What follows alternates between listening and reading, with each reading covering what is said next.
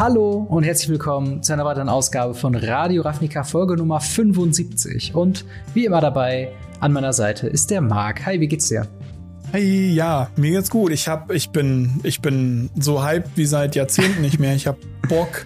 Ja, ja, wir haben äh, überraschenderweise heute äh, ja sehr viele Kaltheim-News bekommen, wo ich eigentlich mhm. gerechnet habe, dass sie es nach den, äh, also erst auf nächstes Jahr quasi verschieben.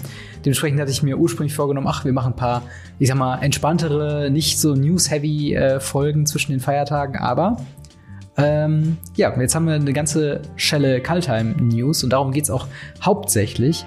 Ähm, also wir haben auf der einen Seite erstmal erst die Gewinner, ähm, die werden wir auch noch ziehen äh, von unserem Ultimate Guard Gewinnspiel im Dezember. Danach gehen wir halt auf die Kaltheim Previews ein, gehen ein bisschen die Kernmechaniken äh, durch, zumindest von denen, die wir schon wissen. Ähm, dann äh, dazu äh, gibt es dann noch quasi mehr. Wie gesagt, die Previews werden wir durchgucken und zu guter Letzt halt auf die verschiedenen äh, ja, Set- und Collector-Booster-Änderungen äh, drauf zugehen, was sich da so alles getan hat, damit ihr da auch bestens informiert seid und euch auch schon vorfreuen könnt. Oh ja. ähm, an dieser Stelle am Anfang äh, wie immer der Hinweis, äh, wenn ihr Radio Ravnica auf YouTube weiter schauen wollt und auch informiert werden wollt, wenn da äh, ein neues Video kommt, äh, dann würde ich euch bitten, meinen Kanal zu abonnieren, dieses Video ein Like zu geben und wenn ihr auf Spotify oder Apple Podcasts unterwegs sein, äh, seid, dem einem äh, positiven Review zu geben, denn das hilft uns tatsächlich in der Auffindbarkeit des Podcasts sehr, sehr weiter. Dementsprechend, wenn ihr Spaß an Radio Ravnica habt, wäre das ein atemberaubendes Geschenk an uns, wenn ihr das machen könntet. Zudem haben wir auch äh, seit neuestem einen Discord-Server, der sich äh, ja, der immer belebter wird, wo wir viel, sehr viel diskutieren über verschiedene Formate, über den Podcast selbst. Und ich habe da sehr viel Spaß dran und freue mich immer, wenn da jemand Neues hinzukommt. Äh, schaut also gerne auch vorbei. Aber dann würde ich sagen, legen wir los äh, mit quasi dem ersten Thema, und zwar unserem Gewinnspiel in mit freundlicher Unterstützung von Ultimate Guard. Äh, ja, Gewinner. Genau, ging bis zum 21. Äh, November, äh, 21. Dezember, Entschuldigung. Und also jetzt Montag. Bitte? Also jetzt am Montag. Genau, am Montag war quasi äh, der Einsendeschluss. Es haben super viele Leute mitgemacht. Ich glaube, wir haben äh, 317 äh, Einträge gehabt im Gewinnspiel. Ja, dafür auf jeden Fall vielen, vielen, vielen Dank dafür. Es ist echt, das, das hilft uns natürlich, dass wir auch sagen können, hey, so viele Leute wollen was von uns gewinnen. Ja. Aber vor allem hilft das ja auch euch. Ja, und ähm, tatsächlich, ich habe schon die Gewinner per E-Mail informiert. Also ähm, die haben sich auch schon alle gemeldet. Also von daher bleiben keine Pakete mehr übrig. Ähm, und zwar haben gewonnen einmal aus Berlin der gute Gunnar. Der hat die Smart Hive bekommen, wo ich ein bisschen eifersüchtig drauf bin. Ich will auch eine haben. Äh, dann hat gewonnen Tanja aus Fürth äh, mit einer, äh, die hat das äh, Playmat äh, Paket gewonnen, also die Playmat plus Path to Exile, Foil, Textless ähm, und dem Thorn Elemental aus mit dem alten Border, mit dem wunderschönen alten Border. Dann hat äh, Lutz aus Fürstenfeldbruck das Live-Pad-Paket gewonnen. Und zu guter Letzt Andreas aus Ulm mit dem äh, Sleeve-Paket, äh, wo die Packung Sleeves drin sind. Äh, wie gesagt, die Produkte freundlicherweise zur Verfügung gestellt von Ultimate Guard. Äh, wir freuen uns sehr, dass wir die an euch weitergeben konnten. Und ich hoffe, sie kommen noch vor Weihnachten oder zu Weihnachten an. Ich habe sie dann äh, heute zum Zeitpunkt der Aufnahme am 22.12. Äh, verschickt mit viel Daumendrücken und so weiter. Kommen die vielleicht dann noch unter den Baum. Hoffen wir es mal.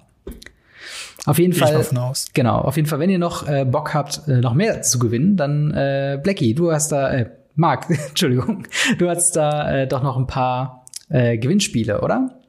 Ja, genau. Also bei mir auf dem Hauptkanal auf YouTube, bei mir auf Facebook und bei mir auf Instagram laufen noch bis zum 30. knapp, ich glaube 15, 15 Gewinnspiele sind es insgesamt. Auch mit freundlicher Unterstützung von Ultimate Card, von Dragon Shield, von unserem ehemaligen Local Game Store, meinem immer noch, deiner ja. war es ja mal. Und tatsächlich noch von den Jungs von Godot Games, die mir auch noch was zur Verfügung gestellt haben. Also wahnsinnig viele Pakete, die ich da halt auch vorbereitet habe, mhm. die könnt ihr eben gewinnen. Bei manchen Sachen müsst ihr bei Facebook meiner, meiner Fanpage folgen und eben da etwas tun. Manchmal auf Instagram oder eben bei, Face äh, bei YouTube. Mhm. Und da könnt ihr auch eine ganz, ganze Menge Zeug gewinnen. Das wird am 30. ausgelost und da habt ihr noch ein bisschen Zeit, da mir überall mitzumachen und euch rauszusuchen, wo ihr was machen müsst, um welches Paket zu bekommen. Genau, also wenn ihr euch jetzt denkt, verdammt, hätte ich doch äh, gerne mal beim Radio Ravnica Gewinnspiel gewonnen. Ihr habt noch Chancen äh, mit, ich glaube, zehn Gewinnspiele hast du aktuell, ne? Aktuell sind es zehn, beziehungsweise bis die Folge raus ist, wahrscheinlich ist das elfte auch schon draußen. Ja, also ihr habt noch elf Gewinnmöglichkeiten. Äh, also nimmt auf jeden Fall dran teil. Am besten äh, ja auf Instagram, bei Facebook äh, und bei YouTube halt immer schauen, äh, was die aktuelle Art ist, teilzunehmen. So mache ich es immer. Und äh, ja, dann wünschen wir euch weiterhin viel Glück und äh, ja, viel Spaß an die Gewinner dieses Gewinnspiels. Ja. Aber ich würde sagen, wir legen jetzt mal los mit Kaltheim. Oh, ja. Ähm, und zwar, äh, erstmal würde ich sagen, reden wir über den Trailer. Hast du den Trailer denn schon gesehen? Ja, ich habe den Trailer gesehen. Der Trailer war meh. Wieso, um es in deinen Worten zu sagen. was, ich fand den Trailer ziemlich langweilig, ja. bis ich die Untertitel eingeschaltet habe. Weil ich habe mir der Trailer war einfach so nichts sagen. Der war ganz cool, es war so ein bisschen nordische Mythologie, damit kriegt man mich ja sowieso mhm. ohne Ende. Und dann war der Untertitel an und man hat gesehen, wer da gesprochen hat. Und meine Augen haben angefangen zu leuchten. Ich dachte mir, jetzt, ich hab Bock. ja. Ja, ich muss sagen, ähm, wäre, glaube ich, der Reveal äh, in den Untertiteln nicht gekommen, wäre ich auch so, so lauwarm mit dem Trailer gewesen. Ja. Ähm, also was, glaube ich, passiert ist, wir haben quasi einen, einen Narrator, der am Anfang, wo man nicht weiß, wer er ist, ähm, der über Kaltheim ein bisschen anfängt zu reden und äh, dann auch quasi äh, über ein Schwert redet was irgendwie benutzt wird, um äh, das ganze Welten zu Fall bringen kann und so weiter. Und später, äh, wenn das dann in manisches Lachen übergeht, diese Narrator-Stimme sieht man in den Untertiteln, dass es sich ähm, ja, dass Tibalt da lacht, also er dementsprechend der Narrator war und er offensichtlich in der Story äh, hinter dem äh, Schwert her war, was wir dann dort sehen. Ähm, ja. Und äh, ja, also ich, ich fand den auch eigentlich ganz nice. Ich finde immer noch leider hängen sie so ein bisschen dem War of the Spark ähm, und dem äh, äh, Throne of Eldraine Trailern hinterher. Ich finde, die hatten allgemein eine größere Idee und wahrscheinlich auch eine, eine längere Bedenkzeit, wenn ich es mir mal so überlege. Also seitdem sind sie so ein bisschen im Decline, aber alle Trailer seit War of the Spark zu sehen, ähm, ist, glaube ich, jetzt Kaltheim auf Platz drei. Also nach War of the Spark Throne of Eldraine, dann Kaltheim auf Platz drei. So würde ich die, glaube ich, ranken. Der, der Rest fand ich dann doch sehr, sehr semi gut. Teilweise muss ich ehrlich zugeben, zum Beispiel den von Theros habe ich nicht wirklich gesehen, weil äh, ähm, hm. ja. Ja, es war ja auch so ein bisschen das Problem, dass, äh, ich glaube, das haben wir auch damals im Podcast besprochen, dass ähm, halt einfach nicht, nicht viel passiert ist. Also wir sehen halt äh, Elsbeth, wie sie dann in diesem Nebelwand des, der Toten hingeht. Dann ist da auf einmal Ashiok, der so ein bisschen um sie herum spukt. Und irgendwie war's das auch schon. Also irgendwie passiert da nicht viel. Ähm, man hat gar nicht so diese Implikationen, für wen man jetzt wettern muss. Und das ist halt in diesem äh, Lebkuchen-Menschen-Trailer von Throne of Eldraine, als auch bei War of oh, the Spark, ja. selbst wenn du die Charaktere nicht kennst, kickt das trotzdem emotional. Also ja. Deswegen ist das halt so ein, so ein geiler Moment, wenn die Musik dann richtig sich umdreht und du siehst dann, wie sie Liliana, wie sie sich dann gegen Nicole Bolas stellt oder wenn dann ähm, das Lebkuchen-Frauchen äh, da äh, die Gabel Richtung Garok wirft und so weiter, denkst du halt so, ja, das, da habe ich Bock mitzuwettern und so. Und das ist halt ähm, so ein Moment fehlt halt einfach in dem Trailer leider. Aber ich fand ihn sehr ja, gut. Wie gesagt, stimmt. nordische Mythologie, da geht's mir ganz ähnlich wie bei dir. Ähm, holt mich eigentlich immer ab. Äh, erinnert mich sehr an Skyrim und an God of War, an, den, an das Neue. Und äh, ich finde beides ziemlich geil. Von daher bin ich mal gespannt, wie sie es umsetzen werden.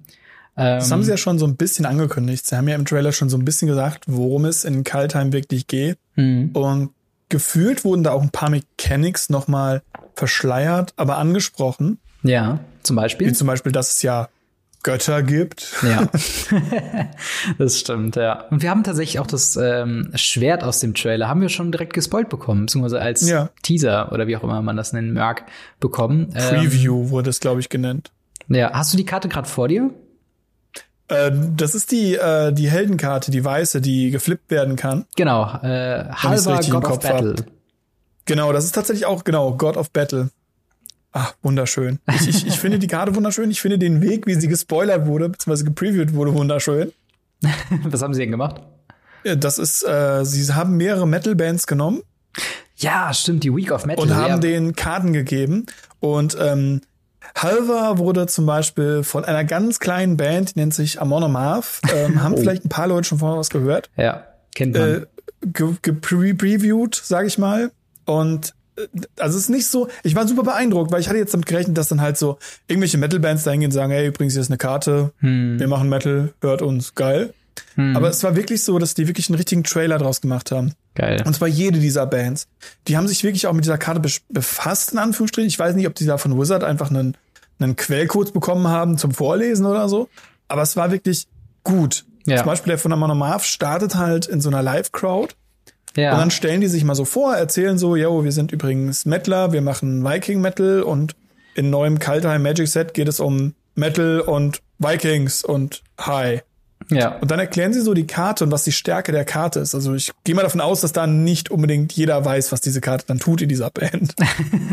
ja, das stimmt. Aber klar, ich habe diese diese äh, Announcement äh, oder, oder diese diese Ankündigung, dass sie die Week of Metal quasi mit Kaltheim startet. Ähm, ja. Das habe ich auf jeden Fall mitbekommen. Ich habe tatsächlich die einzelnen Videos nicht gesehen. Da war ich dann zu fokussiert. Okay, was sind die Previews? Ich gucke mir die Karten an und äh, habe ich dann anscheinend wirklich was verpasst. Also cool, dass du das ja, halt auf jeden Fall. hast. Aber das passiert ja ganz oft. Da wird ja, äh, aber da können wir mal eine andere Thematik zu machen, was mit diesen Preview-Cards, was daran gut und was daran schlecht ist. Ja, das stimmt. Aber ich würde mal sagen, wir gehen auf die Karte selbst ein. Ja. Ähm, und ich sag mal, ähm, also ich, ich gehe mal die Karte erstmal durch und danach können wir ja besprechen, wie wir sie finden. Ähm, Halva God of Battle ist ein 4-Mana 4-4 Legendary Creature God mit dem Text Creature you control that are enchanted or equipped have double strike. At the beginning of each combat, uh, you may attach target aura or equipment attached to a creature you control to target creature you control. Uh, und es ist eine modulare Flipkarte, wie wir sie auch schon in ähm, im letzten Set gesehen haben, wo auf der einen Seite dann ein Spell oder eine Kreatur ist und auf der anderen Seite ist dann Land. Hier ist auf der anderen ja. Seite ein äh, Equipment, dann äh, und zwar das Sword of the Realms, was wir ähm, spekulierenderweise in dem Trailer gesehen haben, sehr prominent, was ja. sich äh, Sieht sehr ähnlich zumindest aus. Genau und äh, genau Sword of the Realms ist ein Zwei-Mana Legendary Artifact Equipment. Uh, und mit dem Text Equipped Creature gets plus two plus O and has Vigilance. Äh, und dazu noch, whenever equipped, whenever equipped creature dies, return it to its owner's hand mit den Equip-Kosten von zwei Mana. Ähm, wie findest du prinzipiell die Idee, diese modularen Flipkarten dafür zu nutzen, auf der einen Seite Equipment zu haben, auf der anderen Seite quasi eine Kreatur zu haben?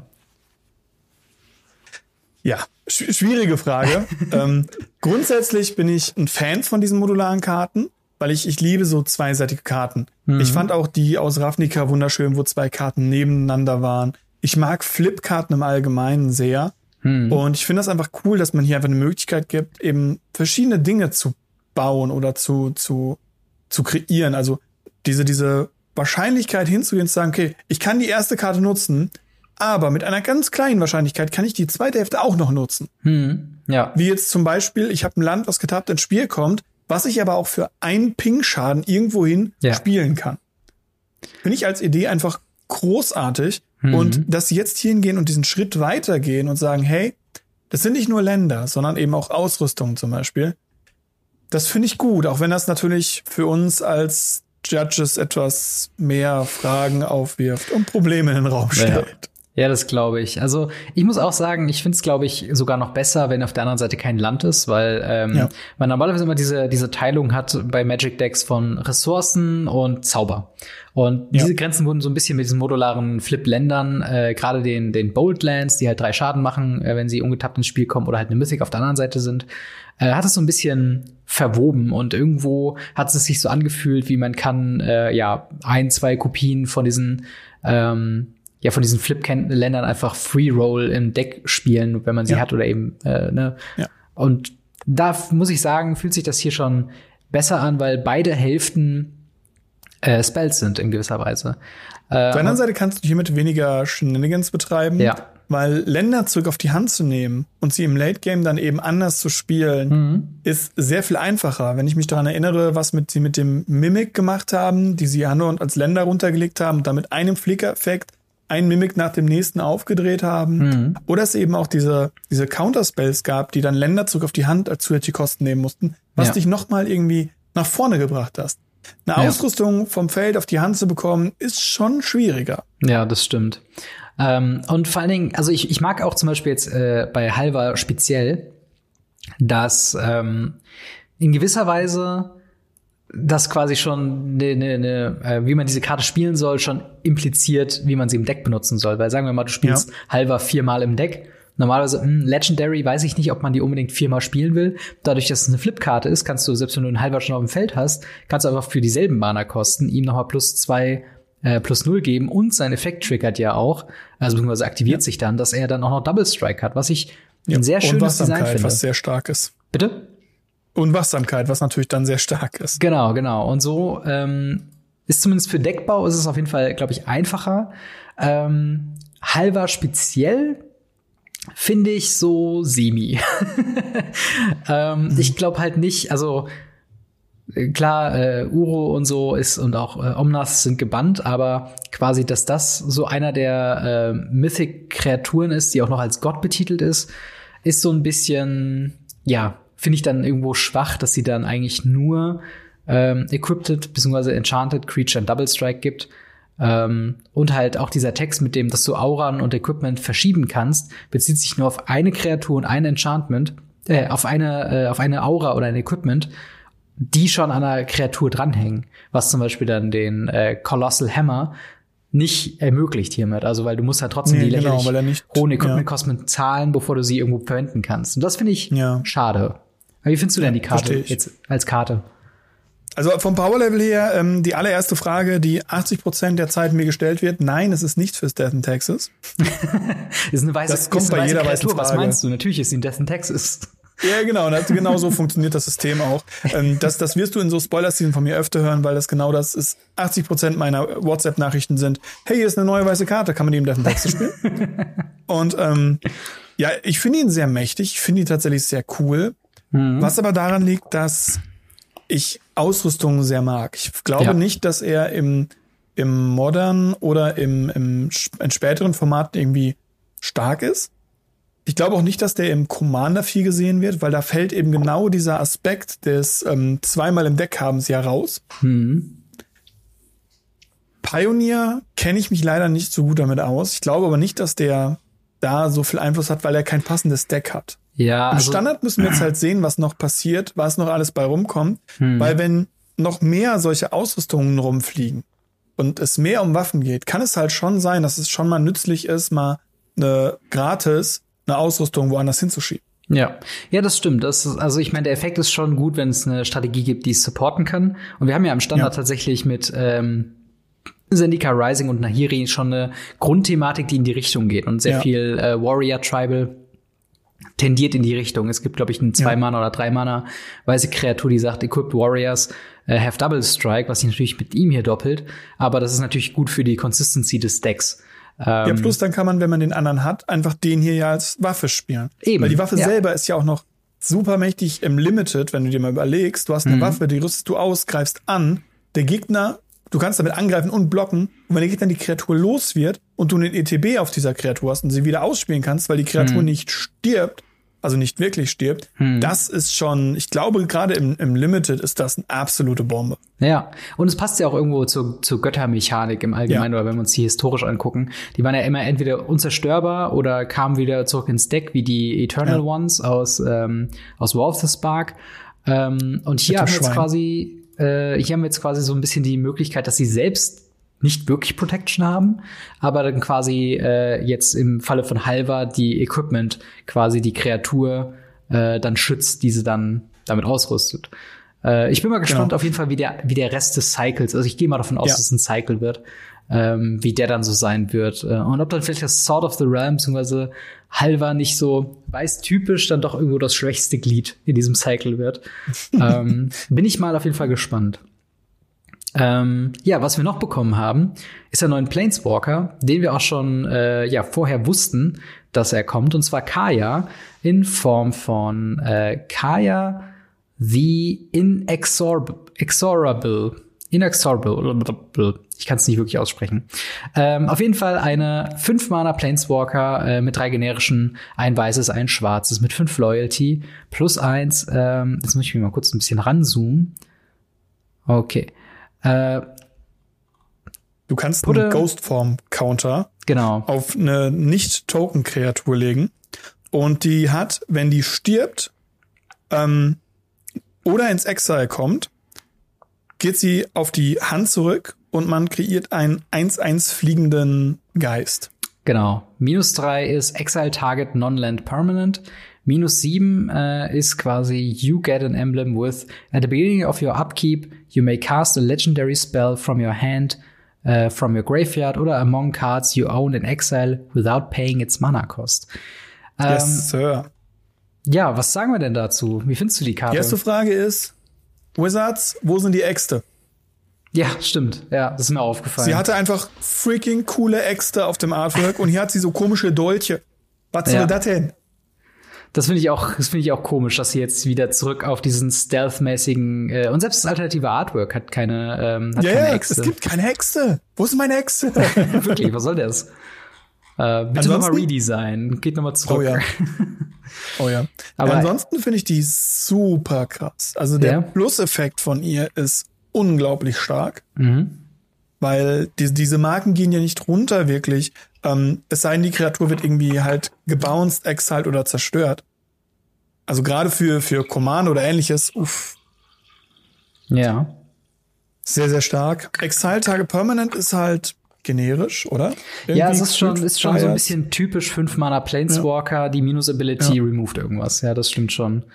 Ja, und das ähm, Emblem ist halt mächtig, sage ich mal. Mhm.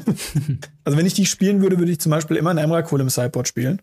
Ja, just in Weil case, ich einfach ja. aus dem Sideboard einen Emrakul casten kann. Ja. Wobei, nee, ist glaube ich nur ähm, Cards you own in exile without paying its mana cost. Aber selbst das ist ja eine Möglichkeit, aus dem Exil Karten zu casten, was jetzt nicht jede Karte ermöglicht. Also es ist schon was. Normalerweise ja. ist ja Exile Zone so ein bisschen, hier kommt jetzt wirklich niemand mehr ran, Zone. Ja, ähm, ja, stimmt. Aber äh, mit Kaya hat man so ein bisschen die Möglichkeit, egal, also man könnte sich darüber unterhalten, wie realistisch es ist, dass man zu diesem Emblem kommt. Ähm, Gerade wenn man äh, Kaya spielt und die Negative Ability quasi äh, ausführt, dann braucht man echt schon ein paar Züge, bis man wieder da hochkommt. Und dann hängt es ja auch ein mhm. bisschen von der, äh, wie man sein Deck drumherum baut, quasi aus, wie viel man diese Fähigkeit nutzen kann. Ähm, denn also Legendary Spell ist auf jeden Fall häufig mit einer mächtigen Spell verbunden. Und dass man es von überall, ja. wo man will, spielen kann, ist es auch gut. Aber rechnet man so krass damit, ähm, bei ihr auf das Ultimate zu kommen? Dass man das Deck drumherum baut. Weißt du, was ich meine? Das ist halt so ein bisschen ja, die Frage, das verstehe die ich mir Aber das, das macht man, glaube ich, nie. Also, außer jetzt in Wolf the Sparks, wo die Ultis irgendwie keine Ultis waren, weil die Planeswalker keine Ultis hatten, mhm. ähm, rechnest du, glaube ich, nie mit einem Planeswalker mit der Ulti als, als Effekt effektiv. Ja. Sondern du schaust dir an, ist der Planeswalker es wert mit dem ersten und dem zweiten Effekt, also dem Plus- und dem Minus-Effekt meistens, mhm. dass man den spielt. Und ich finde, für fünf Mana fünf Marken zu bekommen, das heißt, sie gibt dir erstmal fünf Leben mindestens. Mhm dann kannst du sie plus eins setzen und kannst eine Kreatur, die halt dann stirbt oder ins Exile geht, zurückbringen, dass du ein 1-1 Spirit kriegst. Mhm. Und du nimmst ja immer noch die Karte auf die Hand, also ja. die Kreatur. Das heißt, jemand spielt ein Termino, Terminate auf deine Kreatur, die wird zerstört und du sagst, ja, dann habe ich immer noch meinen Geist, der kann immer noch blocken. Mhm. Und ich habe die Kreatur wieder auf der Hand. Also, ja. das finde ich schon sehr, sehr mächtig.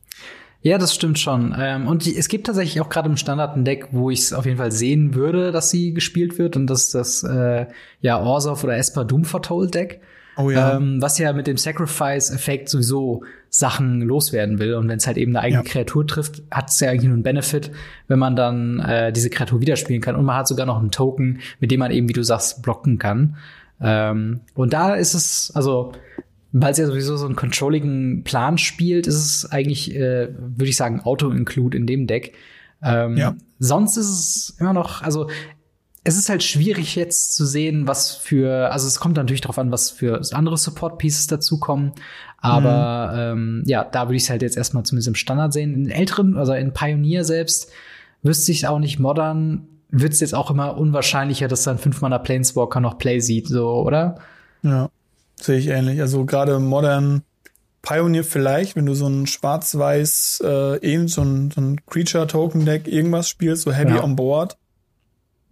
Aber so quasi so als, modern als äh, Ende der Pioneer, Kurve quasi. Wie ne? gesagt, schwierig. Ja, ja. Ja. Ja, das Weil ist auf jeden Fall. Legacy äh, zum Beispiel auch. Genau. Ja. Ja, das ist auf jeden Fall so eine, so eine Karte, wo ich da auch so ein bisschen denke, ja, irgendwie ist das cool, aber äh, so ein bisschen der Fluch, wenn man es schon mal heftiger hatte mit den Planeswalkern. Man denkt dann so, ja, Oko ist es nicht, was gut ist natürlich. Auf der anderen Seite spielt man überhaupt in anderen Formaten außer Standard überhaupt noch Planeswalker, die nicht so stark sind wie, äh, keine Ahnung, Ren Six, Oko. Ja, vor allem und, äh, von den Kosten. Fünf Mana muss halt meistens schon ein Finisher für sich alleine sein. Ja. Und das, das ist, ist halt nicht. nicht so, finde ich. Ja. Ja, das stimmt. Ähm aber wie gesagt, also wir lassen uns auch gerne überraschen, wenn es äh, woanders noch Play sieht und wenn es halt erstmal oh, ja, als One-Off ist. Äh, aber ich finde das Design eigentlich ganz cool. Ich mag, dass ja. ähm, Kaya wieder zurückkehrt. Ein Charakter, von dem man gar nicht so viel gesehen hat eigentlich, oder? Nee, ganz wenig eigentlich. Ja.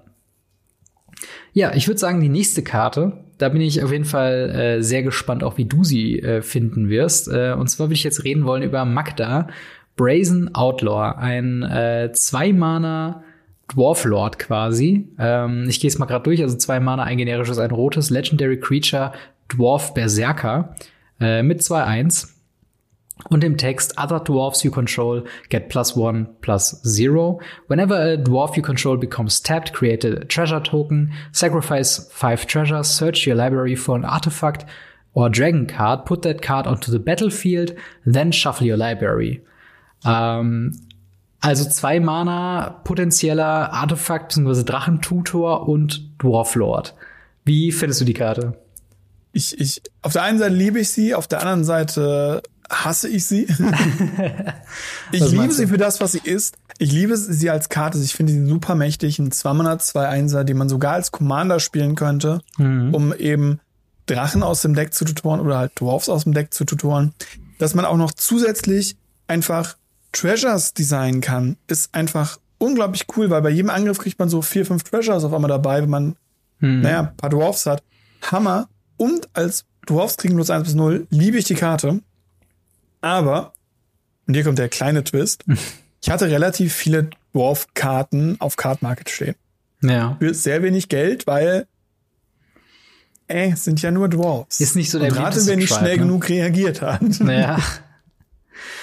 Ja, das stimmt. Weil das natürlich jetzt ein super Hype losläuft, weil Leute hatten so Bock auf Dwarfs und ich finde die ist so stark, die Karte. Mhm. Und ja. Wobei ich fast Würdest schon sagen, du denn auch selber ein Deck drum bauen? Äh, ja, also ich würde tatsächlich sagen, also ein Dwarf-Deck, äh, es kommt natürlich darauf an, was wir jetzt noch für andere Dwarfs sehen würden. Ähm, aber ich glaube, das ist so ein bisschen ein, ja, ein Missing äh, oder so, so ein Fehlleiten, was man mit der Karte machen sollte. Also dieser, dieser Lord-Effekt ist natürlich nice to have, aber ich glaube nicht der Punkt, warum man sie spielen sollte. Ich glaube wirklich, der, der Punkt ist, dass man so eine Version im Standard von Terror of the Peak oder äh, Leyline Tyrant oder sowas hat, die man dann einfach äh, mit, wenn man so viele Treasures irgendwie herkriegen kann, ähm, super schnell einfach aufs Feld bringen kann, ohne Mana-Kosten zu zahlen. Und ich glaube, das ist der hauptsächliche Wert äh, von äh, Magda äh, in diesem Fall. Ähm, ja, Dwarf Tribal ist so ein interessanter Punkt. Also, wie ich schon meinte, also entweder, also wenn jetzt der Support noch kommt, es gibt ein paar nette Dwarfs, die ganz gut funktionieren könnten. Ich glaube, mein, äh, also aktuell im Standard, der noch Tor, Torbran, ich will aber Torbjörn sagen, aber der war von Overwatch, ähm, aber ja. Torbran, ähm, der äh, vier Mana verdoppelt allen Schaden von Red. Das wäre auf jeden Fall eine Möglichkeit, äh, Mono-Red zu gehen. Sonst in Pioneer, wir haben noch aus Kaladesh haben wir so ein paar Dwarfs, ich glaube Tepala und vor allen Dingen SRAM, der quasi immer, wenn man ein Vehikel bzw. ein Artefakt äh, oder ein Enchantment spielt, einem eine Karte zieht. Also es gibt schon so Support-Pieces. Ich glaube, es hängt jetzt einfach sehr davon ab, wie stark Dwarfs sein können, damit man da einen effektiven Tribal hat. Und man muss halt immer noch einen Payoff haben, was man sich denn für ein Artefakt bzw. was für eine Drachenkarte man sich da rausholt. Weil, ja, aber Trash alleine reichen doch schon. Das ist mehr Mana. Mehr Mana ist mehr gut. ja, das stimmt. Wenn man das irgendwie umwandeln kann. Ähm, also ich, ich sehe halt die Karte jetzt nicht so funktionieren, dass man quasi Turn 1 ein Zwerg, Turn 2 sie, Turn 3, weiß nicht, zwei Zwerge, man greift an und man gewinnt. Also es kann funktionieren, ja, du kannst ja Turn 3 schon Torbrand legen. Ja. Und kannst halt schon für so 6, 7, 8 Damage reinprügeln und hast immer noch zwei Treasures, wo du dann noch einen Dwarf hinterherlegen kannst, Turn 3. Ja, also aber auch das hängt so ein bisschen davon ab, was man halt ähm, noch für anderen Dwarf Support ja, stimmt, kriegt. Also haben wir überhaupt einen Einmaner Dwarf dann? Ähm, und das sind halt so ein Vielleicht. paar Sachen, die fehlen noch. Bitte? Vielleicht. Vielleicht. Ich hoffe es. Also ich habe auch voll Bock auf Dwarf Tribal. Ich finde, das ist ein, in Magic über äh, ja äh, ein, ein unterrepräsentiertes Volk, äh, meiner Meinung nach. Also ich gibt, ja. wie du schon meinst, es gibt ein paar alte Karten. Ich habe mir auch schon ein, zwei bestellt, aber jetzt nicht wegen ihr, sondern äh, weil ich sie ganz gut in Commander finde. Ja. Ähm, aber wir haben ja auch eine Möglichkeit, äh, quasi aus Nicht-Tribe-Membern Tribe-Membern zu machen. Und das bringt uns oh, quasi ja. zur nächsten Karte direkt schon. Und zwar dem äh, Realm Walker. Denn Changeling kommt wieder zurück in diesem Set. Äh, zumindest in Form von dieser Karte, die auch, glaube ich, Biobox Promo wird. Äh, also wenn ja, ihr euch es ist eine Box Biobox Promo, genau. Bitte? Es ist die Biobox Promo, genau. Genau, und dann, wenn ihr euch dann quasi eine Box im Local Game Store holt, gibt's die oben drauf. Äh, was macht sie? Sie ist ein 3 Mana, äh, 2, 3 Creature Shapeshifter mit Changeling. Das heißt, sie ist quasi jeder Kreaturentyp. Und äh, wenn sie ins Spielfeld kommt, sucht man sich einen Kreaturentyp aus. Und man darf sich die oberste Karte äh, anschauen, wann man will. Und man kann sie sogar casten, wenn es ein Kreaturenspell ist, von dem gewählten äh, Creature-Type. Von der Library direkt runter. So ein bisschen wie äh, Conspicuous Snoop in Goblins, oder? Ja, ähnlich auf jeden Fall. Auf jeden Fall ziemlich, ziemlich ähnlich. Ähm, ich, ich, ich liebe ja Changelinge. Ich muss mich ja ein bisschen mhm. outen. ich ich, ich habe ja immer das Problem, dass in meinen Tribal Decks zu wenig Tribal-Karten drin sind und zu viele Changelinge. Ja. Dementsprechend äh, bin ich mal gespannt, was hier noch alles so kommt, weil es gibt ja ein paar Changeling-Karten anscheinend. Mhm. Und ja, ich bin echt ganz, ganz gespannt. Aber die ist, die sieht auf jeden Fall sehr mächtig aus, auch, habe ich das Gefühl, oder? Ja, auf jeden Fall. Also meine Frage äh, jetzt äh, an dich als Legacy-Experten, da wird ja äh, prominenterweise Elves auch gespielt. Glaubst ja. du, dass sie in Elves ein Brecher nochmal sein könnte? Weil für mich könnte es sich vorstellen, weil Elves sind sehr gut in Mana produzieren und kleine Dogs machen. Und wenn du jetzt noch nicht von deiner Hand spielen musst, sondern sogar von der Library direkt runterspielen kannst, kann man ja irgendwo auch seine, die Hälfte seiner Bibliothek oder was auch immer man äh, spielen will, einfach quasi mit der Karte runterspielen, oder? Meinst du, das macht Sinn? Also wir haben unseren Elf-Experten tatsächlich gefragt letzte Woche. Oh, sehr gut. Beziehungsweise Anfang dieser Woche müsste es sein. Und er meint, äh, man kann es auf jeden Fall versuchen. Und mhm. in sowas wie in den sogenannten Chaos-Elfen, wo man eben nicht über Natural Order spielt, auf jeden Fall. Weil man da eben viel mehr Elfen drin hat. Aber wenn du halt sozusagen brickst, weil du obendrauf halt nichts hast und selber nichts auf der Hand hast, ist es schwierig. Und für drei Mana ist es halt auch schwierig, den am Feld zu setzen, ohne dass er einfach nur Win More ist. Weil wenn du so eine mhm. Glimpse Chain hast oder ähnliches, wo du einfach Karten ziehst und die von deiner Hand spielst, ist es, glaube ich, schon gut genug. Und es macht das Deck äh, nicht unbedingt besser, aber mhm. halt in diese Win-More-Situation ja. kann es einen halt anscheinend reinbringen. Aber das wird auf jeden Fall getestet. Auf jeden Fall. Ja. Also wird wahrscheinlich dann nicht das Match, wenn es gegen einen ist, drehen, aber ist auf jeden Fall ja. nice to have. Ja, genau. Was okay. ich mich halt frage, und da bin ich halt mal drauf gespannt, ist, ob das nicht zum Beispiel Pioneer oder ja. Modern Elves weiterbringen kann. Genau, das, das finde ich auf jeden Fall. Ähm, ich weiß noch, als Dominaria ja. halt legal im Standard war, da habe ich mit, ich glaube, Merwin heißt sie, äh, habe ich sehr, ja. sehr gerne Elf Tribal gespielt und ähm, dann auch später, das war ja auch gerade noch diese Überlappung von Dominaria bis Ravnica, wo es dann auch ähm, die Celestia-Elfe gibt, die quasi immer einen Elf macht, wenn man sie tappt. Ähm, ja. Und da habe ich das super gerne geliebt, Celestia Elves, und äh, sie würde da perfekt auch reinpassen, weil ähm, eine Sache, die mir da immer aufgefallen ist, die gefehlt hat, ist halt äh, Card Draw. Man hatte zwar den Beast Whisperer auf vier Mana, der dann erstmal, wenn man einen Elf spielt, einem eine Karte zieht oder eine Kreatur spielt allgemein.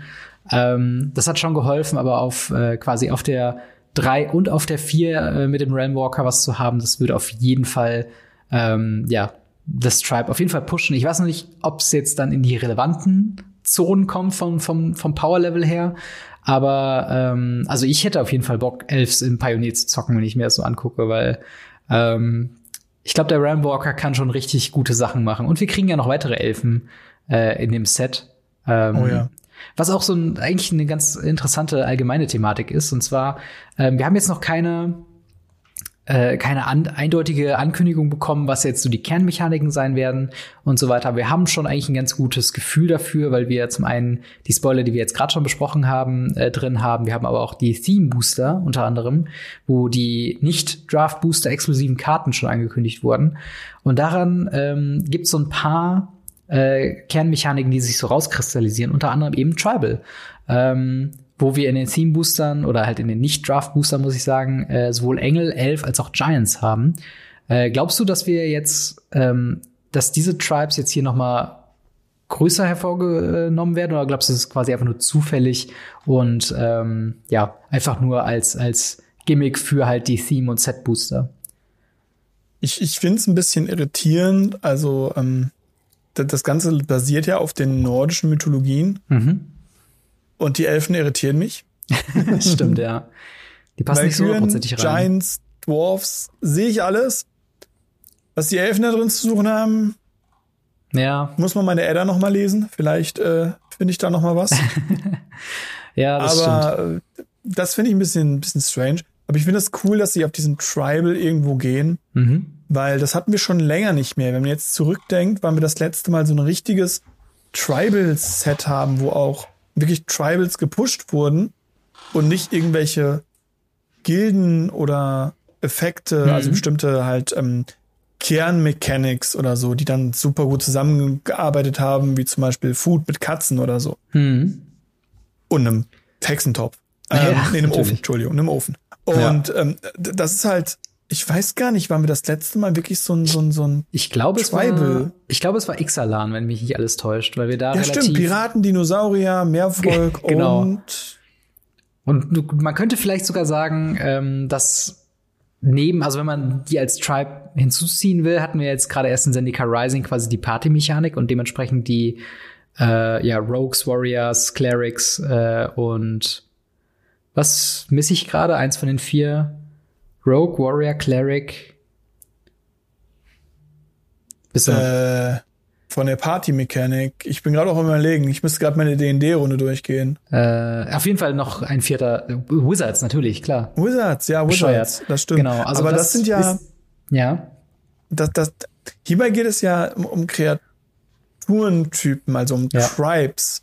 Und das andere sind ja Jobs. Ja, genau. Also, aber ich meine, so mechanisch gesehen wäre das ja auch unter Tribe zu fassen, könnte man sagen. Aber ich stimme dir zu, dass wir so ein designiertes äh, Tribal-Set hatten wir jetzt lang nicht mehr. Also wirklich seit Ja. Ixalan eigentlich.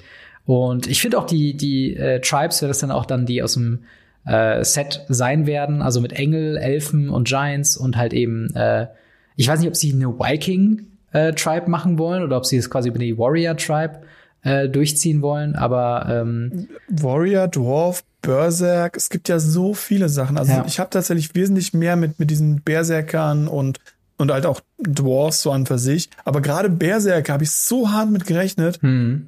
aber irgendwie gibt's nur Elfen. Aber Berserker ist auch ein Job und kein Tribe. Ja, klar, aber Vielleicht mechanisch für was. Magic halt, ne? ähm, aber jetzt bin ich gerade am überlegen, wir könnten ja, na wohl, ich, ich war gerade überlegen, ob wir die Tribes, die wir jetzt schon wissen, ob man sie auf die fünf Farben irgendwie anwerken kann. Also rot wäre Dwarf, äh, weiß wäre Engel, ähm, Wir wissen ja von Engel, da können wir ja von mir aus gerne mal hinspringen, von Ja, Engel gerne. schon, dass sie ja auch mehrfarbig sind. ja, stimmt, sie sind schwarz und weiß diesmal, ne? Genau, und ähm, da gibt's ja auch schon eine Karte, die explizit nur in Set-Boostern, glaube ich, drin ist und in den äh, Farbboostern. Genau. Also in den Theme-Boostern, genau. Das ist, Genau. Das, genau, das, Das- ist jetzt diese das- komische Liste von Karten, die, ähm, ja, wie du schon sagst, die nicht im Draft-Booster drin äh, sein werden. Äh, Ja. Und dementsprechend so einen komischen Sonderstatus haben, finde ich. Also vor allen Dingen bisherige Theme-Booster-exklusive Karten oder Set-Booster-exklusive Karten haben jetzt immer so ein bisschen tendiert in die Richtung so, die sind ganz witzig für neue Spieler, aber jetzt nicht so competitive oder äh, admirable für ähm, andere Spieler. Aber dann haben wir so Sachen wie ähm, äh, Starnheim Aspirant, ein 3-Mana 2-2 mit dem äh, Text Angel Spells you cast äh, cost two less ca äh, two mana less to cast. Ähm, was eigentlich auch schon ein Auto-Include sein werde, wenn ich mir ein äh, Engel-Deck bauen wollen würde, oder? Also Ja, ist schon ein ziemlich Fall, starker also. Effekt. Ja, also ich, ich sehe das auch. Vor allem als Dramana 2-2er hat er auch noch relativ decent Stats. Mhm. Und wenn ich ihn in der, in der dritten Runde spiele und in der vierten Runde einen 6-Mana-Engel beschwören kann, Ja. Und wenn das nur in einem, an einem Casual-Tisch ist, wo ich dann einfach alte sechs Mana Engel rauskramen kann. Das muss ja nicht mal Standard sein. Das muss ja nicht mal Pioneer sein. Das kann ja einfach Kitchen Table sein. Es kann casual daheim sein. Wie viele gute Engel es gibt, die mhm. einfach nur ein, zwei Mana zu teuer sind, die durch so eine Karte einfach so hart gefixt werden. Ja. Und wenn ich das dann irgendwie verstecke und halt nicht in einen, einen, einen Draft Booster einsetze, hm. ändert das natürlich auch viel an der Draft Mechanik an sich, weil ansonsten wäre, wenn ich davon ein, zwei bekomme, Engel bestimmt ein ziemlich starkes Tribe, was man draften kann. Ja. Ja, stimmt. Das, ähm, das macht auf jeden Fall dann nochmal einen Unterschied, ob man es quasi draften kann oder nicht. Ne? Also zeigt ja auch noch so ein bisschen, dass sie vielleicht mit den Draft-Sachen, also die, die äh, Strategien, die man draften kann, sich nochmal unterscheiden zu denen, die sie in Constructed haben wollen. Denn ja. äh, Theme Booster und auch die, äh, also alle, die nicht im Draft-Booster drin sind, ist blöd, die irgendwie unter einen Namen zu packen. Ähm, die sind ja auch immer noch Standard auch legal, ne? Ja, genau. Sie sind Standard legal. Sie können auf Turnieren gespielt werden. Das ist ja wie vorher auch. Es mhm. gab ja schon äh, Only-Produkte. Es ja. gab ja in Teros gab es zum Beispiel, da weiß ich es aus relativer Erfahrung, gab es ja diesen Sun Glare irgendwas, diesen Pegasus. Mhm. Den konntest du ja nur aus Collector-Boostern oder aus dem weißen Farbbooster ziehen. Und auch der war standardlegal und in verdammt vielen Sideboards drin. Ja. Ja, das, das macht es dann immer so ein bisschen schwierig, wenn man sie nicht also ich glaube jetzt nicht, also gerade eine Ankamen aus dem Theme Booster wird noch immer ja. äh, gut available sein, gerade wenn sie auch in Set-Boostern drin sind. Ähm, aber es ist auf jeden Fall ein komischer Schritt zu gehen, dass man sagt, okay, wir ziehen jetzt quasi von den klassischen Boostern, von den Draft-Boostern, ziehen wir jetzt auch noch Karten, die standardlegal sind, ab, ähm, um, das spekulieren wir jetzt, das Draft-Erlebnis besser zu machen. Ähm, ja, oder halt, um ausgehen. Verkäufe zu garantieren von eben den Set-Boostern und den Theme-Boostern. Also ist halt so ein, na, ich weiß nicht. Also es, es fühlt sich komisch an, so dass das äh, Draft-Booster bzw. das reguläre Booster früher so ein bisschen ausge, aufgesplittet wird. Ähm, ja, aber das ist ja genau der Punkt. Sie wollen ja praktisch die Draft-Booster für das Draft-Erlebnis haben. Ja. Wenn sie dann wirklich hingehen und merken dann bei ihrem Playtesting, was sie hoffentlich machen, ähm, ja, Engel Mechanic ist zu stark, eine bestimmte Karte kommt zu oft rum oder mhm. es ist einfach nicht, nicht spaßeshalber. Also es macht keinen Spaß. Wie zum Beispiel, wenn man aktuell auf Magic Arena draftet. Und mhm. zwar Zendika Rising. Wer auch ja. immer das schon immer mal gemacht hat, der wird gesehen haben, dass man gefühlt nur gegen BW Clerics spielt. Ja. Weil BW Clerics so die stärkste Sache ist, die man draften kann. Und wenn man das forst, draftet man das immer, weil einfach gefühlt zu viele BW Clerics in diesem Set drin sind. Mhm. Wenn man das aber beim Playtesten merkt, dann sagt, okay, wir nehmen die, die Karten aus den normalen Draft-Boostern raus, verbessert mhm. man ja das Draft-Erlebnis. Ich glaube halt nicht, dass es dass die Set-Booster einen Boost gebraucht haben. Hm. Ein Verkaufsargument. Ja. Die Set-Booster haben so ein krasses Verkaufsargument, weil sie einfach meiner Meinung nach tausendmal besser sind als ein Draft-Booster, was halt für den Draft sehr ja. gut ist, aber für den Value, den man für sein Geld bekommt, wesentlich geringer ist. Ja, ja, das macht ähm, tatsächlich sehr viel Sinn, was du sagst. Also es ist wirklich ähm, eigentlich ein guter Punkt, weil man ja im Nachhinein nicht wirklich ein Draft-Erlebnis bannen kann, äh, ja. Um das halt so ein bisschen zu balancen, dass man dann Karten explizit rauslässt. Und wenn die Karten dann ja. immer noch in verschiedene Tribes dann passen und man sie diese Tribes als Themenbooster verkauft, ist es legitim für mich, glaube ich. Also ich gehe halt immer noch, also ich glaube, meine, meine größte Sorge wäre gewesen, dass wenn sich einer dieser Uncommons oder Commons als besonders spielbar herausstellt, äh, was gar nicht so unwahrscheinlich ist, wie eben das Beispiel mit der 3 Mana 2-2, die Engelsspells günstiger macht, dass die dann äh, lächerlich teuer werden, weil darauf hätte ich halt wirklich keinen Bock. Aber auf der anderen Seite, nee, es sind ja dann immer noch ein Set-Booster drin. Also wahrscheinlich. Ja, genau, nicht ich, so ich sehe halt durch die Set-Booster sehr wenig Problematiken ja. damit. Ja, also es klingt auf jeden Fall ganz gut. Wir haben tatsächlich noch ein paar äh, Spoiler, ähm, auf die wir vielleicht nur äh, etwas kürzer eingehen. Äh, und zwar einmal den ähm, Birthing Pod für Tribe Members, wie er immer genannt wird, den Pyre of ja. Heroes. Äh, zwei Mana Artefakt, für zwei Mana kann man diesen tappen, eine Kreatur sacrificen und aus der Bibliothek eine Kreatur raussuchen, die denselben Kreaturentyp hat ähm, als die geopferte Kreatur mit Converted Mana Cost equal to one plus of that creature's Converted Mana Cost. Äh, diese Karte wird dann aufs Spielfeld gelegt und äh, man muss die Bibliothek ähm, ja, schaffeln und das Ganze geht nur als Sorcery. Also schon irgendwo eins zu eins der Text für Birthing Pot, oder? Ja, schon, aber halt aufs Tribal eingesetzt. Mhm. Wo ich halt glaube, dass er wenn jetzt nicht irgendein Tribal, zumindest im Standard oder im Pioneer, komplett übernimmt, relativ eine Versenkung passiert, also vergehen wird, mhm. es sein halt, es gibt Commander-Decks, wenn man so einen Sliver-Commander sieht oder so. Ja. Glaube ich schon, dass es ganz cool wird. Aber ich, ich, ich glaube nicht, dass das so mächtig ist, dass man das in einer Menge Tribal-Decks, gerade in den größeren Formaten, mhm. sieht. Und für Standard wirkt es doch sehr random. Ja, das stimmt. Also ich muss auch sagen, ähm, klar ist erstmal quasi Birthing Pot als gebannte Karte und einen ähnlichen Effekt zu sehen, ähm, wo man halt durch Loops springen muss, quasi bevor der funktioniert, macht schon, also da wäre ich auch erstmal so, wow, was passiert jetzt hier? Aber äh, was du schon sagst, ich glaube nicht, dass sie jetzt in Modern Humans oder in Elves oder in anderen Tribe-Decks äh, gespielt werden. Ähm, Einfach nur, weil diese Decks äh, meistens darauf irgendwo spezialisiert sind, möglichst viele Tribe-Member auf dem Feld zu haben und Pyre of Heroes eben das nicht befördert.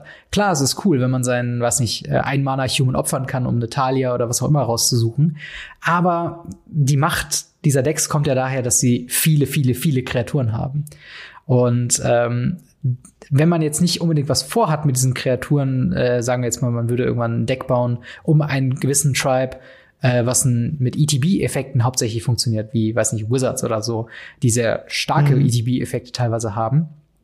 Ähm, kann man, glaube ich, nicht so viel damit machen, wenn man das halt eben nicht macht. Also ähm, ich glaube, man muss halt um Pyre of Heroes wirklich drumherum bauen und es ist jetzt kein wirklicher Auto-Include in äh, Constructed Competitive Turnierdecks in Commander wiederum macht sehr viel Sinn, dass man quasi mehrfach im besten Fall sich einen beliebigen Tribe-Member raussuchen kann, ähm, weil da ist es quasi ja auch nur eine Karte in den 99 und dann halt ein äh, repeatable Tutor zu haben, ist Commander, glaube ich, automatisch gut, oder? Ja, ich denke auch. Das ist äh, super stark. Der Birthing Port ist ja auch im Commander super stark. Ja. Und ich glaube tatsächlich, dass der da sehr, sehr viel gespielt wird. Was ich halt sehr interessant bei ihm finde, dass man eben das, was wir schon angesprochen haben, dass es theoretisch Kreaturentyps und Jobs gibt, mhm. aber er halt auch nach Jobs suchen kann. Ja. Das heißt, theoretisch kann es auch gut passieren, dass auf einmal ein Modern Deck auftaucht, weil man feststellt, ich kann von der Kreatur in die Chain, in die Chain, in die Chain, in die Chain, mhm. ohne dass die denselben Kreaturentyp haben, aber immer wieder zwischen Kreaturentyp und äh, Assassine, Berserker, äh, Archer oder sonst was hin und her wechseln. Ja. Und also die Möglichkeit besteht schon, aber da bin ich nicht brain genug für, um sowas zu designen. Ja, und natürlich, wenn man einen Changeling opfert, dann hat man natürlich die freie oh ja, Wahl zwischen ja. allen Kreaturen. Aber das ist natürlich ja sehr ja. spezifisch, dass man dann auch einen Changeling dann, dann hat. Also es gibt ja Unsettled Mariner und ein paar Modern Horizon Changelinge, die man damit vielleicht verwenden könnte. Aber dann hängt es halt immer noch davon ab, sind die gut genug, um mal diese Chain zu enablen, die man von Birthing Pot halt kennt. Äh, und da bin ich genau. mir halt nicht sicher, ob das halt Pyre of Heroes kann und oder will. Äh, schauen wir mal auf jeden Fall. Ist auf jeden Fall eine interessante Karte, über die ich, äh, ja, über die es Spaß macht zu philosophieren, was sie denn macht und was sie nicht macht. Oh ja. Ähm, eine andere Karte, wo ich glaube, dass es dir, glaube ich, ästhetisch sehr gefallen wird, ähm, ist äh, Sarulf Realm Eater. Äh, ein drei Mana, äh, ein generisches, ein schwarzes, ein grünes, also Gulgari Colors. 3-3 Legendary Wolf Creature mit dem Text Whenever a permanent in opponent's control uh, put into the graveyard from the battlefield, put a 1-1 counter on Sarulf Realm Eater. At the beginning of your upkeep, if this creature has one or more 1-1 counters on it, you may remove all of them. If you do, each other non-land permanent with converted mana cost uh, less than or equal to the number of counters uh, removed this way. Also quasi, was die Karte macht, immer wenn der Gegner irgendwas vom Spielfeld verliert, bekommt er eine 1-1-Marke. Am Anfang deines Zuges kannst du entscheiden, ob du alle runternimmst und damit quasi alle Non-Land Permanents mit Converted Mana Cost weniger oder gleich der Anzahl an Counter, die du wegnimmst, ist, wird gerathed quasi, oder? Ja, exiled, glaube ich sogar, oder? Ach, stimmt, genau, geexiled. Also quasi noch besser. Ähm, noch besser. Was und es sind Non-Land Permanent. Das bedeutet, es gehen auch Planeswalker und ähnliches. Es ist genau. super mächtig. Wir haben bisher davon jetzt bisher, zumindest so wie ich das sehe, nur das Special Frame. Äh, es gibt auch noch die normale Karte, aber es ist ein guter Zeitpunkt, quasi auch über die Special Frames zu reden, über die Showcase Frames, ja. die ziemlich awesome sind, wie ich finde. Oh ja. also für die äh, Podcast-Hörer unter euch, die es jetzt nicht sehen, äh, es ist quasi so, Säulen sind links und rechts quasi diese, diese Card-Frames. Wir haben äh, so ja runenartige äh, Schriftzüge. Das Ganze ist so ein bisschen metallisch, holzmäßig oh, ja. nachgezogen. Ähm, sehr schön verziert und halt diese typische ähm, ja, nordische Ästhetik äh, mit drin. Was ich auch im Artwork und vor allem die beiden Drachen. Oben links und rechts im, im Artwork. Also das normale Artwork ist halt oben her leicht abgeschrägt. Mhm. Ähm, wie so ein Torbogen. Und dort sind eben zwei Drachen links und rechts. Mhm. Das ist bei allen gleich. Das ist, ist einfach wunder, wunderschön. Mhm. Ich bin gefällt mir auch, glaube ich, verliebt. Genau, gefällt mir, glaube ich, einfach von den Showcase-Frames am bisher am besten, wirklich. Also, ja, ich glaube auch, dass er sogar über die Throne of Eldraine ist und die waren bei mir schon ziemlich hoch. Ja. Finde ich, äh, finde ich auf jeden Fall nice. Aber Sarulf, wie findest du den denn? Ist das ein, ein guter Wolf oder ein böser Wolf? Das ist ein, ein guter Wolf, wenn er auf meiner Seite ist. also ich, ich finde ihn gut. Ich finde ihn halt für Dramana 3-3 Legendary sehr, sehr, sehr, sehr schön und ist halt auch in grün-schwarz genau gut angesiedelt. Mhm. Man kann ihn auf der einen Seite aber als Bieter benutzen, der einfach immer wieder stärker wird. Mhm. Weil man muss die Marken ja nicht runternehmen. Und zeitgleich hat man halt eine, eine Thread, wo man sagen kann, okay, dann gehe ich halt in meinen Zug, mache alles platt und spiele dann meinen Kram aus. Ja. Ich finde es sehr gut und sehr gebalanced, dass man das nicht als Instant immer machen kann. Hm. Weil das würde ihn so weit drüber machen. Aber ich muss sagen, ich glaube, dass er für die meisten Formate gerade im Mainboard zu schwach ist. Also ich denke tatsächlich, dass sowas wie Biggie Rocks im Modern den ganz gut spielen kann. Ich mhm. denke, dass der im Pioneer einiges reißen wird. Für ja. Legacy und Commander denke ich, ist er A zu langsam und B, ja, ich glaube auch einfach nicht gut genug. Ja, das stimmt. Ähm, das ist halt auch mein großes Problem bei der Karte. Ich mag sie ästhetisch und von dem, was sie ja. macht, sehr. Äh, ich finde aber diese, dieser Punkt, dass sie quasi einen Zug überleben muss, bevor man diesen Effekt nutzen kann, ähm, ist leider wohl ein bisschen zu langsam für die meisten Formate. Also was du schon sagst, wahrscheinlich. Ja. Also ich sehe es nicht mal mehr in Standard, ehrlich gesagt. Ähm, klar ist es so ganz nett, so einen äh, optionalen äh, Wrath zu haben, wenn man ihn braucht. Aber ähm, ja, bist du dann, also du musst halt drei Sachen irgendwie hinkriegen zu removen. Ähm, was ganz gute Tech wäre gegen Aristokratendecks. Wenn man quasi den draußen hat und der Gegner fängt an, seinen ganzen Stuff zu sacrificen, der wird einfach unendlich groß und du kannst quasi am Ende äh, oder am Anfang deines Zuges sagen, okay, ich nehme jetzt so und so viel Counter runter und Wrathsale komplett das Board weg. Ähm, das wäre also gutes Sideboard-Tech dafür, aber diese Decks sehen wir momentan halt nicht mehr so wirklich im Standard. Ähm, und von daher weiß ich nicht, wie viel Play der tatsächlich sehen wird. Ähm, es ist jedoch auch noch mal zu bemerken, dass äh, das auch eine Möglichkeit wäre, im Commander ähm, wiederholenden Wrath in der Command-Zone liegen zu haben. Was ich glaube, hatten wir so jetzt noch nicht, oder? Ja, es, es gibt das Child of Lara. Mhm. Äh, das ist Five Color, wenn es geht, macht das alles kaputt. Mhm. Also es, es gibt es schon aber halt nicht so gezielt vor allem. Es ist ja kein richtiger Wrath, wie gesagt. Ja. Es, ich sehe es, äh, für mich ist es halt so was ähnliches wie Pugnacious Deed. Mhm. Ähm, auch eine Verzauberung, wo man genau mit den, mit den, mit Mana scalen kann, wie viel man zerstören möchte. Mhm. Und so ähnlich sehe ich ihn tatsächlich auch. Ja. Ja, auf jeden Fall äh, eine interessante Designkarte. Also es hat ein bisschen ja. länger gedauert, bis ich sie gegriffen habe ähm, also bin mal gespannt. Vielleicht gibt's ja tatsächlich eine Situation oder das ist, vielleicht ist es ja auch schon eine Antikarte für eine Mechanik, die es dann äh, quasi in dem Set geben wird.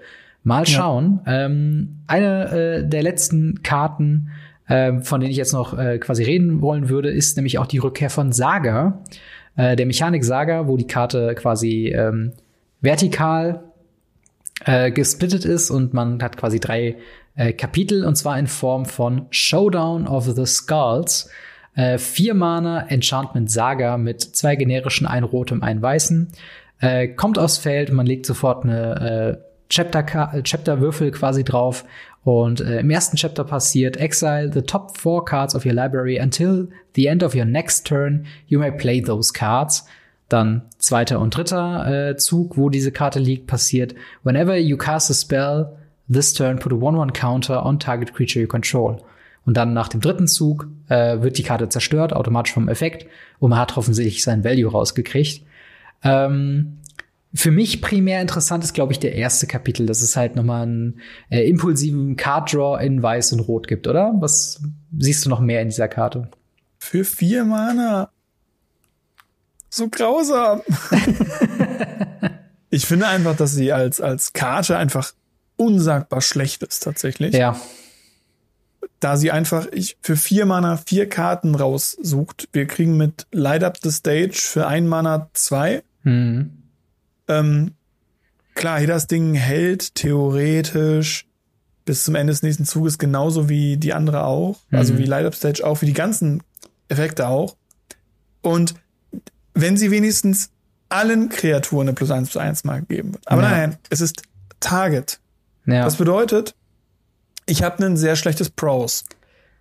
Ja, das äh, stimmt tatsächlich. Ähm, ich finde es also ich find's eigentlich ganz nice, wenn die ersten beiden Effekte diese Exile Top 4 Cards of Your Library Natürlich, wäre. dann würde dann würden wir von einer ganz anderen Karte reden. Genau, dann dann wäre es nämlich wirklich so, wo man sagt, okay, das ist interessant, ich kann bis zu acht Karten ziehen in einem potenziell, ich sag mal, Boros Agro-Deck oder was Vergleichbarem.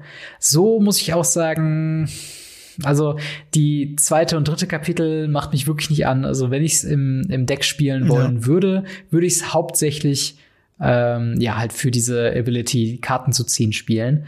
Äh, und dann auch noch nicht mal in Standard, weil in Standard hast du dann immer noch den Luris, der noch ein bisschen besser ist, dir Card Advantage zu besorgen. Ähm, ja. Und der schließt sich quasi aus, wenn man Showdown of the Skulls spielt. Also hm, ein bisschen vom Design her komisch. Wie findest du denn die, die Rückkehr von, von Sagen? Ich, ich mag einfach sagen, persönlich nicht, weil die sehr hm. strange auf mich wirken, mit diesem, mit diesem Rand an der Seite. Ja. Aber das ist eine ästhetische Sache. ähm, es gibt auch Leute, die das unglaublich toll finden und die auf Sagen wirklich schwören. Hm. Ich mag Sagen als solche. Ich finde, Sagen sind das, was Planeswalker hätten sein müssen. Hm. Weil es einfach Verzauberungen, die ins Spiel kommen, die zwei, drei, vier verschiedene Dinge tun und dann mhm. wieder gehen. Ja. Ja, das ich, ist. Ich mag die Karten, ich finde sie nur halt ästhetisch. Ja. Sehr weit, sehr weit unten. ja, ich, ich weiß auf jeden Fall, was du meinst. Es wirkt immer ein bisschen strange. Das ist immer mein Gefühl mit den ähm, Karten, die quasi, die du nicht flippen kannst von vorn und hinten, sondern von oben und unten auf der einen Seite, weißt du, die du ah, quasi ja, einmal ja, umdrehst. Ja. Die finde ich ja ästhetisch absolut grauenhaft und fürchterlich. und wer auch mal das verbrochen hat, sollte augenblicklich gefeuert werden. Äh, ich bin tatsächlich ein großer Freund von Sagen. Äh, einer meiner Lieblingskarten ist äh, History of Benalia äh, aus, Dominar aus Dominaria und das ist halt ähm, mhm. ja einer meiner absoluten Lieblingskarten. Ich finde, äh, man hat so eine klare Struktur quasi drin und dadurch, dass du direkten Value rauskriegst, wenn du sie spielst, ist so ein bisschen das Enchantment-Problem äh, gelöst. Das ist halt vier Mana, sie macht erstmal nichts Enchantments, äh, die quasi unspielbar sind in allen Formaten. Da kommen mhm. Sagen halt immer so ein bisschen nett drumrum, dass sie einen quasi ETB-Effekt haben mit diesem ersten äh, mit diesem ersten Chapter-Counter drauf. Ähm, aber wie gesagt, ich bin mal gespannt, was noch für andere Sagen drin sind, um es mal positiv zu formulieren. Ähm, ja. Sonst haben wir bisher gespoilt die Rest der Pathways. Wir haben äh, ja. Grün-Blau, wir haben Rot-Schwarz, äh, wir haben Schwarz-Grün und wir haben Weiß-Blau. Ähm, deine Meinung zu Pathways, äh, wie ist sie? Also ich höre teilweise Leute sagen, die sagen, okay, Pathways sind quasi kurz davor, so gut zu sein wie originale Duels oder andere Leute, die sagen, okay, es sind Standard-Dual-Lands, die man auch nur im Standard spielt und sonst nirgendwo. Äh, wo würdest du sagen, ordnest du die ein? Ich ordne die als äh, fast schon schlechtere Basics ein. ich Wie bin kommt's? absolut kein Fan von denen. Mhm. Ähm, ich habe Leute gesehen, die sie im Commander sehr gerne spielen, wo ich es mhm. verstehen kann. Aber auch dort muss ich sagen, spiele ich lieber dann ein Basic Land, was ich mir wesentlich leichter raussuchen kann, weil ich mehr mhm. Synergy damit haben kann. Ja. Nach dem Wegfallen der Schockländer im Standard sind sie sehr gut und machen da auch sehr viel Sinn und sehr viel Spaß. Mhm. Im Draft sind sie der Wahnsinn, sie zu haben, weil sie einfach so gutes Mana fixen. Gerade wenn Decks gerade mal noch so rot splashen, dann brauchen mhm. wir nur zwei Rotquellen. Dann nimmt man einen Mountain, einen hiervon rein und wenn man den Mountain noch nicht gezogen hat, dann kann man Hedi spielen. Hm. Gar keine Frage. Aber Duels sind doch was anderes, weil ja. sie machen einfach eine perfekte Mana-Basis binnen Minuten. Fetchable. Ja, genau, sie sind halt auch fetchable. Wenn Hedi-Teile fetchable wären, dann wären sie meiner Meinung nach schon wieder zu stark. Ja. Aber dann wären sie super nah dran, Duels zu sein. Ja, ja, das stimmt. Ich bin da auch zwiegespalten. Ähm, ich spiele jetzt in äh, meinem Ors of Aura Decks in, in Pioneer, spiele ich sie jetzt einmal, also das Playset von den mhm. äh, Weiß-Schwarzen. Bin mal gespannt, wie ich damit zu, zurechtkomme. Das große Problem ist halt, dass man sich dann festgelegt hat auf eine Farbe und das Gute an Duels äh, sämtlicher Formen ist ja eigentlich, dass sie immer die Varianz haben, für A oder B zu tappen.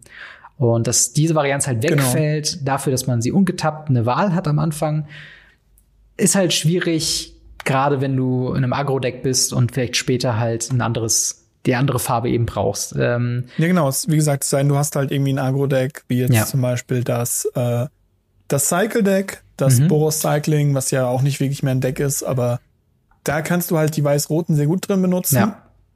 weil du eben nur ein einziges rotes brauchst. Und da kannst du auch locker noch ein paar mehr reinknallen. Ja. Da kannst du auch die weiß-schwarzen reinknallen, weil du hast ja immer noch schwarze Karten, die du spielen kannst. Es hat keinen Nachteil, weil im Endeffekt sind es deine Ebenen. Ja, ja, das stimmt. Ähm Aber da muss man wirklich drauf aufpassen, welches Deck es ist. Und man kann nicht einfach prinzipiell sagen, oh ja, schmeiße ich erstmal jedes Commander-Deck rein. Mhm. Zumindest ist das meine Meinung, beziehungsweise halt auch gefühlt ja auch unsere Meinung. Ja. Ähm, da gibt es natürlich auch andere Meinungen. ja, natürlich, klar. Ähm, ja, sonst von Kaltheim, äh, wir haben so ein paar Zusatzinfos bzw. Äh, Korrekturen äh, zu machen. Und zwar äh, die Commander-Deck äh, Commander, also die, die Face-Karten von den Commander-Decks, ja. die kommen werden, die wurden jetzt auch offiziell revealed und das, was wir ursprünglich gesagt hatten, was Snowmana ist, ist in Wirklichkeit äh, kein Snowmana. Und Wizards of the Coast haben es auch nochmal gesagt, es wird in ja. Kaltheim kein Snowmana geben. Ja. Ähm, wie siehst du das? Schade oder gut? Ja, ich finde es mega schade. Ich finde, äh, gerade zur nordischen Mythologie gehört der Schnee, gehört das Eis. Hm. Und ich finde, nachdem sie jetzt im Modern das Astrolab rausgenommen haben, braucht Modern auch wieder was, was mhm. Snow relevant macht, weil gefühlt spielt auch niemand mehr Snow. Ja. Und ich mochte Snow, ich mag Snow. Für mich gibt es keinen Grund, nicht Snow-Länder zu spielen, weil sie unendlich viel hübscher sind. ich kann es aber verstehen, dass sie diese Mechanik erstmal prinzipiell raushalten wollen. Aus Formaten, die immer noch Zugriff auf Field of the Dead haben. Ja, ja, das stimmt. Das ist halt ähm, problematisch. Äh, sonst halt zu den Commander-Decks, ähm, wir, also es ist, ist, nicht so viel zu den einzelnen Commander zu sagen. Äh, wir haben einmal äh, Lathril Blade of the Elves, 4 Mana, 2, 3, ähm, Legendary Elf Noble, ähm, die quasi sich selbst tappt und 10 äh, Elfen, äh, andere Elfen auch noch tappt, um jeden äh, Gegner für 10 zu drainen. Also alle verlieren 10 Leben, nur man selbst bekommt 10 Leben. Und immer wenn sie Combat Damage macht, äh, kann man einen Elf äh, Warrior-Token kreieren. Der zweite, Rana, The Ever Watchful, ähm, den man ursprünglich dachte, der Snowmana hätte, ist ein äh, auch 4 Mana 2-3 äh, Legendary Creature Spirit Warrior mit Flying und Vigilance. Äh, und im Text, The first card you foretell each turn cost zero to foretell. Und das ist halt diese Zero, wurde ursprünglich, weil man sie nur grob gesehen hat, als Snowmana gesehen, was halt eben jetzt nicht so ist. Und der zweite Effekt, whenever you exile one or more cards from your hand and or permanents from the battlefield, create a 1-1 flying uh, White Spirit Token with Flying, so rum. Ähm, und wir wissen nicht, was Vorteil ist. Wir wissen auf jeden Fall, äh, dass so ein, so ein bisschen Elfen-Support im Set sein wird, aber ähm, ja, viel mehr können wir zu dem Zeitpunkt nicht über die Commander-Decks quasi reden. Ähm, jetzt rein nur von den Karten gesehen, welchen von den beiden äh, Karten findest du interessanter oder von welchen beiden würdest Blau, du dir? Blau-Weiß, Blau-Weiß, Blau-Weiß. Ja. Warum? Es ist einfach diese, diese Mechanik, dass ich Karten vom, vom, vom Feld exilen kann. Mhm. Also es steht ja extra dabei, one or more cards from your hand and or permanence, nicht you control, sondern from the battlefield. Hm. Das bedeutet, ich kann mein Path to Exile, mein Swords to Plowshares benutzen, um gegnerische Kreaturen zu, zu exilen hm. und bekomme einen Geist. Ja. Ich kann hingehen und kann mit Flicker Wisp etwas flickern und kriege noch einen Geist. Ja. Ich kann mein Force of Will von der Hand hard also casten, indem ich eine blaue Karte aus der Hand in Exile lege. Mhm. Und ich habe eine Karte aus, aus, aus meiner Hand ins Exile gelegt. Ja. Das heißt, ich kriege einen Geist. Das ist großartig. ja, es klingt schon ziemlich nice. Also in so einem designierten Flickr-Deck, also wahrscheinlich Soul Herder wäre da auch äh, ein ganz guter oh, Pick ja, drin. Soul, oh ja. Äh, also ich glaube, das baut sich schon ganz gut, so wenn man einfach Ja. mal ein bisschen drüber nachdenkt. Also interessant auf jeden Fall. Da hab ich Bock Ähm, drauf. Ich würde tatsächlich auch zu dem Azorius-Deck tendieren, weil ich glaube, elf Decks in Commander gibt's schon viele. Äh, nennenswert Ja. ist hier, dass wir natürlich in Commander Legends gerade mit äh, sehr vielen Golgari-Elfen auch noch einen guten Support dafür hatten. Also wenn ihr euch das Elfendeck holt, ähm, könnt ihr da relativ günstig äh, ein paar Sachen hinzufügen, wenn ihr möchtet. Ähm, sonst bleibt uns eigentlich nichts mehr zu sagen, außer tatsächlich, wir haben noch einen ganz kleinen Punkt und zwar zur Liste. Äh, die Liste an sich, ein Slot in den äh, Set-Boostern, ist quasi ähm, ja bestehend aus, äh, ich schau mal gerade nach, ich glaube ähm, 300 verschiedenen Karten. Ja. Und da haben wir jetzt so ein paar Änderungen bekommen jetzt zu Kaltheim. Ähm, ein paar ja nennenswerte Karten, die rausgefallen sind, wäre ähm, Moment, zum Beispiel irgendwie Gideon Ally of Zendikar ist, kann man in dem Slot nicht mehr haben. Äh, Omnath Locus of Rage, äh, of Rage, ähm, Rest in Peace, so ein paar Karten sind halt rausgefallen. Dafür hinzugekommen ähm, sind unter anderem, wenn ich sie finde, äh, Kaya Ghost Assassin, vier Mana äh, Kaya, ich glaube aus ähm, ähm, hier, wie heißt das nochmal? Conspiracy, meine ich. Zumindest vom Ghost Assassin, das ist aus Conspiracy 1, genau. ja, genau. Ähm, und Mystical Tutor unter anderem. Äh, wir haben hier den, äh, wie heißt der? Äh, jetzt finde ich ihn gerade nicht. Auf jeden Fall ein paar Karten, die halt hinzugefügt äh, sind aus äh, auch unter anderem Modern äh, Horizons, aus ganz viele Ja. Promos sind da mit dabei. Ähm, wie findest du allgemein die Liste? Ist das für dich ein großes Argument für Set Booster? Es spielt, spricht auf jeden Fall dazu, weil in einem Set-Booster kann ich fünf Rares kriegen. Mhm. Ja. Auch wenn das eine nur eine Listkarte ist und offiziell ja in der, in der Karte der Liste keine Rarity existiert. Mhm. Inoffiziell weiß man es nicht, man zieht trotzdem eine Rare. Ja. Und wenn ich einen Booster aufmachen kann, wo ich als letzte Karte mit sowas wie Pact of Negation eine 25-Euro-Karte ziehen kann, Ja.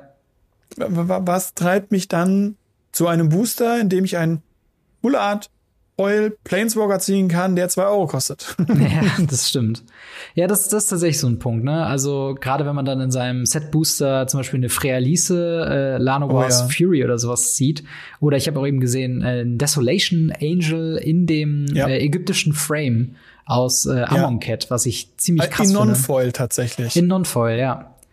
Äh, und das ist tatsächlich so ein Punkt. Also die Liste, äh, ich glaube, eins von vier Boostern äh, soll immer eine Karte aus dieser Liste etwa, drin sein. etwa jedes vierte Booster, 25 Prozent.